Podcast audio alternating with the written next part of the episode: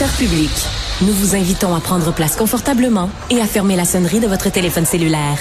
En cas d'incident, veuillez repérer les sorties de secours les plus près de vous. Bon divertissement. Un, deux, un, deux. OK, c'est bon, on peut y aller. Sophie Durocher.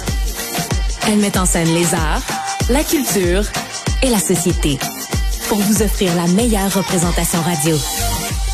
Sophie Durocher. Tout un spectacle radiophonique.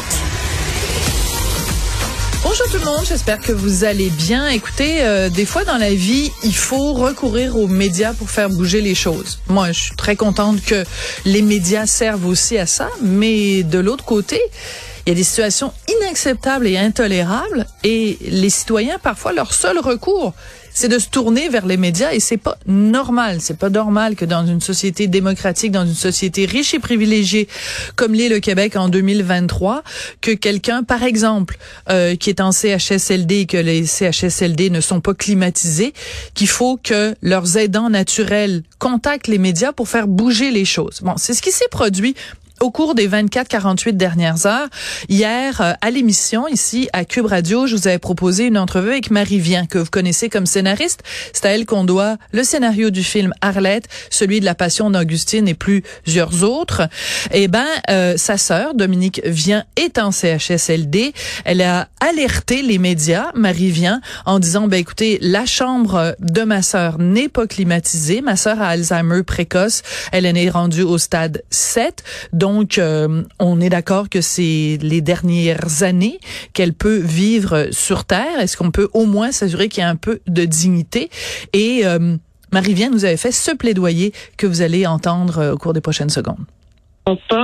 On peut pas laisser des vieux, des malades crever de chaleur, pas de ventilation, pas de rideaux dans les fenêtres, le soleil qui plombe. Ça n'a pas de bon sens. Ça n'a pas de sens que je dise à une directrice de CHSLD, réveillez-vous. Ça n'a pas de sens qu'hier, il n'ait pas pensé à mettre au moins des ventilateurs. Ça n'a pas de sens que le propriétaire soit pas capable de d'appeler un ingénieur pour dire vous allez m'installer un, un climatisateur portatif. Alors ça, c'était hier, donc euh, Marie Vient qui faisait un plaidoyer, vous l'avez entendu, très senti, très poignant.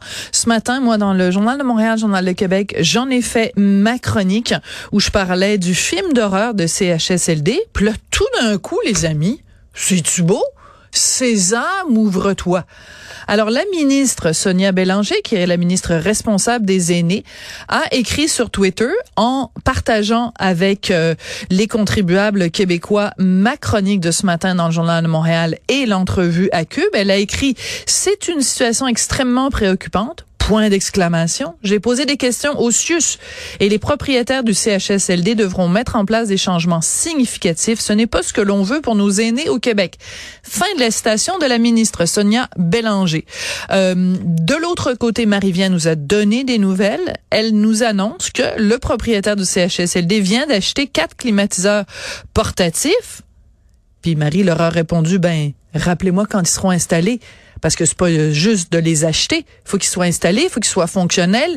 Il faut qu'on s'assure que les résidents de CHSLD, donc des soins, des centres hospitaliers de soins de longue durée, si vous vous retrouvez en CHSLD, c'est parce que vous êtes dans votre dernier recours. Vous êtes trop malade, trop vulnérable pour vous euh, vivre chez vous.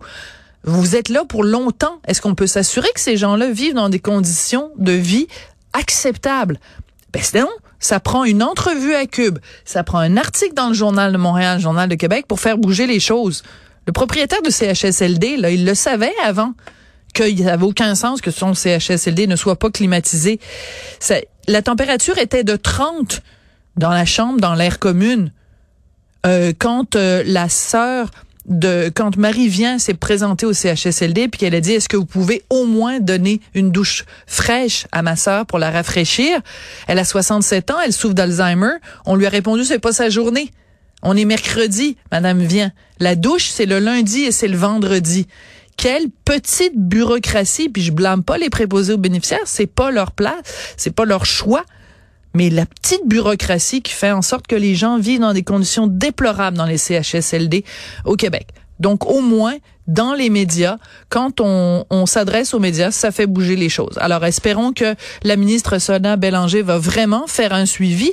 On lui a répondu que le climatiseur était en maintenance. Premièrement, ça se dit pas en français. On dit était en train d'être, il y avait un entretien, il y avait un bris, en cours de réparation en cours de réparation. Ça fait deux ans que Marie vient se plaint qu'il n'y a pas de climatisation au CHSLD. Vous allez me dire que tout d'un coup, en 2023, on vient de se rendre compte que le climatiseur fonctionne pas. Au mois de janvier, elle a commencé, elle nous l'a dit hier à Cube Radio, au mois de janvier, elle a commencé à alerter les gens du CHSLD en disant attention, l'hiver s'en vient. Est-ce que vous êtes assuré que cette année, on va avoir la climatisation? On est rendu au mois de juin.